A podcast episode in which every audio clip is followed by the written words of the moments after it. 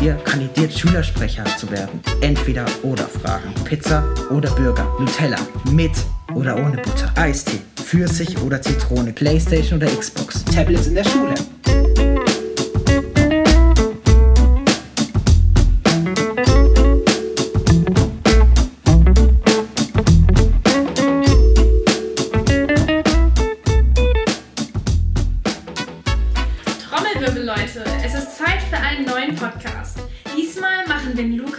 8a, Fabrice aus der 8c und Emily aus der 10b mit und teilen ihre Meinungen zu verschiedensten Themen mit. Was ist jetzt aber auch neu an unserer Schule? Dazu kommen jetzt unsere neuen Schülersprecher auch mal zur Sprache. Okay, einmal haben wir hier Colina Becker sitzen, dann Emily Kraus. Dann fangen wir mal an.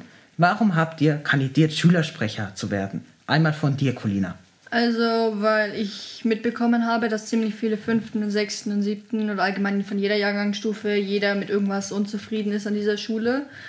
Und dann dachte ich mir, komm, ich probiere es mal, ich kandidiere mal, vielleicht werde ich ja und dann kann ich ja Wünsche annehmen und versuchen zu helfen, dass die sich hier besser oder wohler fühlen. Emily, warum wolltest du Schülersprecherin werden? Also ich wollte Schülersprecherin werden, weil ich mir sicher war, dass ich einen Unterschied machen kann in dieser Schule, auch wenn es nur ein kleiner ist, aber ich bin mir sicher, was ich kann und ich weiß, dass ich das, dass ich meine Ziele durchsetzen kann. Okay, es geht weiter. Wir stellen jetzt an unsere Schülersprecher entweder oder Fragen. Colina, was sind deine Ziele? Warum wolltest du Schülersprecherin werden? Was willst du an dieser Schule verändern? Naja, ich bin offen für Wünsche. Also jeder kann zu mir kommen, kann mir sagen, yo, also ich möchte dies und das vielleicht ändern, dann schaue ich, ob das machbar ist. Und wir müssen auf jeden Fall diese Scheibe unten vom IT-Raum austauschen, weil die hat auch schon seit Jahren einen riesengroßen Riss drinnen. Emily, was sind deine Ziele? Warum wolltest genau du Schülersprecherin werden und was glaubst du, was kannst du hier verändern? Also meine Ziele sind es, unter anderem das Schulklima zu verbessern. Zum Beispiel dieses ganze Außerunterrichtliche, wenn man vom Nachmittagessen dann sich hinhockt im Pausenbereich, dann soll man sich einfach wohler fühlen und das Ganze soll familiärer werden und nicht so dieses stumpfe Schulmäßige. Dann machen wir jetzt weiter mit den Entweder-Oder-Fragen. Colina, eine schwierige Frage. Entweder Pizza oder Burger. Eine Frage, die Geschmäcker spaltet. Ich sage Pizza, da ich Pizza einfach mehr feiere als Burger, weil es ist größer, es ist mehr drauf und du hast, ja, jeder hat seine Vorlieben. Ich habe zum Beispiel die Vorliebe, dass ich da jetzt zum Beispiel, was weiß ich, Champignons und so drauf klatsche und das ist bei Burgern halt nicht so. Emily, Pizza oder Burger? Also ich äh, bin da total für Burger, weil ich zurzeit voll auf diesem ranzigen McDonald's Chili Cheeseburger Zug fahre und ja, auf jeden Fall Burger. Ja. Dann geht's direkt weiter. Colina, Hunde oder Katzen, welche Art von Mensch bist du? Ich bin tatsächlich für beide, da wir elf Katzen zu Hause haben. Sechs davon sind Babykatzen. Und Hunde haben ja auch welche zu Hause, gerade auch mit sieben Welpen. Also ich bin für beide. Ich mag beide gern. Emily, Hunde oder Katzenmensch, was kannst du mehr leiden? Also ich bin da auch sehr gespalten. Ich finde beide total knuffig. Vor allem diese Loyalität von Hunden und dass sie manchmal so wirken, als würden sie alles für einen tun. Aber gleichzeitig finde ich auch die Hitzigkeit von Katzen und deren einfach eigenes Leben und wie hitzig die manchmal sind oder auch mal mit der Pfote rumschlagen und so weiter, finde ich total knuffig. Aber wenn es wirklich drauf ankommt, dann würde ich sagen Hund. Okay, dann machen wir jetzt mit einer extrem ernsthaften Frage weiter. Es, gibt, es gab Kriege deswegen. Die Welt ist sich bis heute nicht einig. Colina, Nutella, mit oder ohne Butter? Ich bin total Fan von mit. Da gibt's nichts dran zu rütteln. Noch irgendwelche weiteren Kommentare dazu? Warum genau mit Butter? Du Weil- fängst ja einen Krieg an. Ich weiß, dass ich Krieg anfange, es ist mir bewusst. Mit Butter ist halt einfach die Konsistenz dieses, dieses Geschmacksvermischung von Nutella und Butter. Das ist einfach, das ist legendär. Das ist, das sprengt deine Geschmacksknospen. Ich muss mich hierzu leider ein neutrales Urteil erlauben und darf nicht mehr dazu sagen. Emily, Nutella, mit oder ohne Butter? Also es scheint wirklich so, als würde gleich ein Krieg ausbrechen, weil ich bin die ganz andere Seite. Also ich finde, Nutella reicht völlig aus. Ich finde, es würde mir auch zu viel auf einmal sein. Mir würde danach bestimmt voll schlecht werden, wenn ich erst Nutella reinpfeffer und dann nochmal ein Kilo Butter. Also ich bin für, wenn dann, nur Nutella. Was haltet ihr von euren gespaltenen Meinungen? Habt ihr euch irgendwas noch zu sagen? Weil das ist ein sehr schwieriges Thema. Ich sage, da ist die Tür. Und ich sage, ich respektiere deine Meinung, aber ich finde auch, du solltest gehen. Gegense beruht auf Gegenseitigkeit. Genau. Wir lindern jetzt mal ein bisschen ab, sonst eskaliert es hier gleich. Eistee, Pfirsich oder Zitrone, Colina? Definitiv Pfirsich, da gibt es nichts dran zu rütteln. Ist wie bei Nutella mit Butter. Warum Pfirsich? Weil Zitrone, das ist, das ist so eklig und Pfirsich, Pfirsich ist einfach das Original. Es ist das eine, es ist das Muss. Emily, Eistee, Pfirsich oder Zitrone? Oder trinkst vielleicht auch gar keinen? Also ich trinke auf jeden Fall Eistee, aber ich würde sagen Zitrone. Ich ähm, finde nämlich, dass Pfirsich immer so, so schnell sehr süß schmeckt und dieses Zitronige hat so mehr so das Frische und das feiere ich einfach mehr. Jetzt an alle Interessierten, die was aktiv spielen. Colina, Playstation oder Xbox? Oder vielleicht Playstation. was ganz anderes. Playstation, ich habe noch nie eine Xbox gehabt. Meine komplette Familie ist Playstation. Ich habe nie wirklich auf einer Xbox gespielt, außer einmal. Aber ich würde trotzdem sagen, ich finde Playstation be äh, besser, weil es ist einfach, ich bin damit aufgewachsen. Ich kann das Controller, also die Steuerung, kann ich tausendmal besser. Und auch vom Allgemeinen her finde ich jetzt Playstation besser und ich kann nicht wirklich sagen, wieso. Ich mag sie einfach mehr. Emily, Playstation, Xbox oder etwas anderes? Äh, also ein Wunder, ich stimme äh, äh, wirklich zu. Ich äh, bin auch eher für Playstation. Ihr seid mal derselben Meinung? Finde ich gut. ja, und zwar, also ich bin jetzt nicht so ein Hardcore-Gamer oder so, aber die Spiele, die ich spiele, ich, also besser gesagt, ich habe bis jetzt immer nur auf einer Playstation gespielt, deswegen bin ich jetzt einfach mal treu und sag Playstation. Dann habe ich zusätzlich noch mal eine Frage an euch drei. Welche Spiele sind eure Lieblingsspiele? Was spielt ihr hier so am meisten? Colina. Naja, am meisten Red Dead Redemption 2, Minecraft, Fortnite auch ab und zu. Und sonst, ich bin eigentlich offen für Spiel, ähm, Spielvorschläge, weil ich eigentlich alles so spiele. Du, Emily? Ähm, also meine All-Time-Favorites sind auch auf jeden Fall Minecraft. Da bin ich auch so ein Oldtimer, würde ich sagen.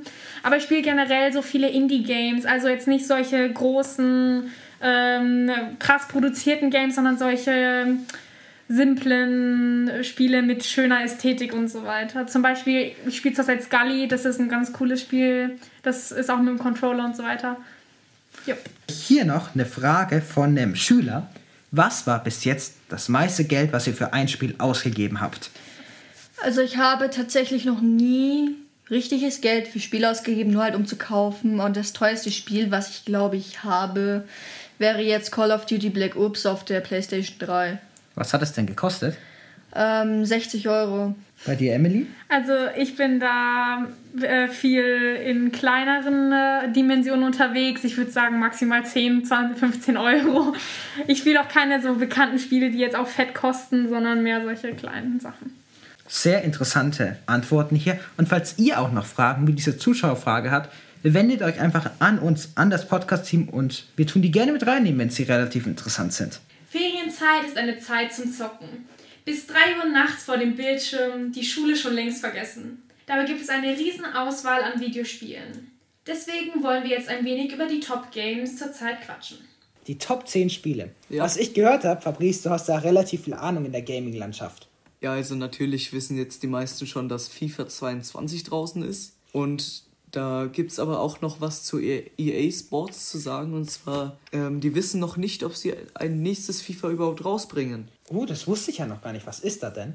Ja, weil da wurde halt so. Es gibt ja auch noch PES, das ist auch so ein Fußballspiel eigentlich, aber dort dürfen die eben nicht die richtigen Namen verwenden, da dort ähm, ja halt schon FIFA die Lizenzen dafür abgekauft hat. Also sie haben zum PES eigentlich zum, zur Niederlage gebracht. Also halt, dass sie nichts mehr einnehmen und so. Das heißt, FIFA ist mal wieder der komplett ungeschlagene Konkurrenz. Ja, das haben die halt so gemacht, dass die halt keine Kon Konkurrenzen mehr haben. Dann machen wir gleich mal weiter mit einem Spiel, was so ähnlich ist wie FIFA, nur mit einer anderen Sportart. Und zwar NBK 20K 2020. Wenn man es so ausspricht, ich habe keine Ahnung. 22 einfach, ja. Okay. Was sagst du zu diesem aktuellen Spiel? Du hast es doch sicher schon mal angespielt, oder? Tatsächlich habe ich das noch nicht so richtig angespielt. Also ich habe bis jetzt nur das äh, 21er angespielt, weil das gerade kostenlos war und ich finde es eigentlich ziemlich schwer. Also ich denke mal, für Neueinsteiger ist es noch nicht so gut, direkt mit dem 22er an, anzufangen, weil ich denke mal, dass da noch schwerer ist als bei anderen. Und klar, sonst habe ich nichts dazu zu sagen noch. Okay, also sehr interessantes Spiel auf jeden Fall. Sollte man sich mal anschauen, wenn es möglich ist, man sich in dem Thema schon ein bisschen auskennt.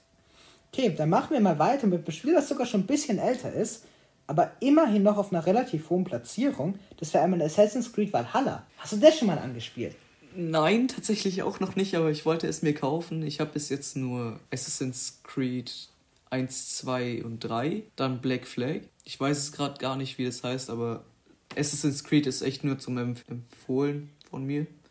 Dadurch, dass man dort echt eine große Freiheit hat zum, also halt zum Rumlaufen und zum Klettern und allen.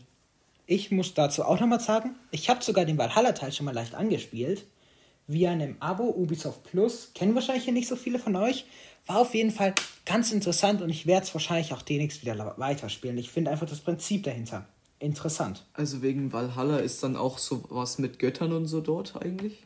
Ja, auch so zum Teil, aber ich habe ich habe irgendwie nur so die ersten 10 Minuten angespielt. Okay. Und ja, dann natürlich gibt es noch das allbekannte Fortnite, das ja tatsächlich immer noch auf Platz 7 liegt. Wir verstehen es hier alle nicht. Wir haben uns gerade in der Redaktion sehr stark gewundert, warum immer noch Fortnite. Ja, weil ich denke mal, die meisten haben das mal gespielt, wo es noch ziemlich toll war. Und jetzt ist es halt nur noch, ja, Schrott. Ja, für Kleinkinder. Ja, dann. An alle, die was hier Fortnite spielen, wir wollen nicht hier mit euch nicht angreifen, aber eigentlich schon. Das ist, das ist einfach nur unsere Meinung jetzt. Ja. Und dann gibt es halt noch Watch Dogs, das kennen jetzt nicht so viele, das ist mehr hab so. Habe ich mir auch erstmal angeschaut, Watch Dogs. Fand ich auch interessant, weil du so quasi in dieser riesigen Open World bist ja. und alles, was du siehst und so hacken kannst. Das ist echt krass eigentlich, aber ich glaube tatsächlich, dass es mehr so für er Erwachsenere ist, also so. Ja, nicht, das hat ja auch eine Altersfreigabe ab ja, 18 Jahren. Das ist ja auch ab 18. Und ja, dann gibt es noch das neue Far Cry 6. Ja, sehr interessant. Man ist auf einer Insel, habe ich gehört. Mhm. Und da muss man versuchen, Diktator zu stürzen. Richtig. Ja. Hast du das schon mal dir einzelne Videos darüber angeschaut oder Schür schon mal gespielt? Nein, also Far Cry natürlich schon, weil das ist einfach ein geiles Spiel. Aber so richtig, Far Cry 6 habe ich halt noch, noch nicht gespielt, weil das ist ja neu. Und ähm, ich habe auch Far Cry 4 schon mal gespielt. Und das ist echt eines der besten, finde ich. Far Cry 3 ist auch noch ziemlich gut. Da ist man so am Strand und so. Das ist auch ziemlich toll. Dabei kann man diese Spiele aber auch auf Tablet spielen. Und damit kommen wir zum nächsten Thema. Wie schlagen sich Tablets in der Schule und im Unterricht? Und bewerten dabei die Pro- und Kontrapunkte. Dazu habe ich für heute zwei Kollegen eingeladen. Einmal Emily Kraus aus der 10b und einmal Fabrice Irmisch aus der 8c. Wir führen jetzt heute eine Diskussion über das komplette Thema Tablets, wie man diese in der Schule benutzen kann, was es für Vorteile, für Nachteile gibt und wir werden uns hier noch andere Meinungen von meinen Kollegen mit einholen. Als erstes, Emily, benutzt du ein Tablet in der Schule aktiv? Äh, nein, ich benutze keines. Ich bin noch oldschool mit den Heften unterwegs. Aber ich würde schon sagen, äh, dass ich schon mir vorstellen könnte, auch ein Tablet zu benutzen. Nur fehlen leider die Moneten.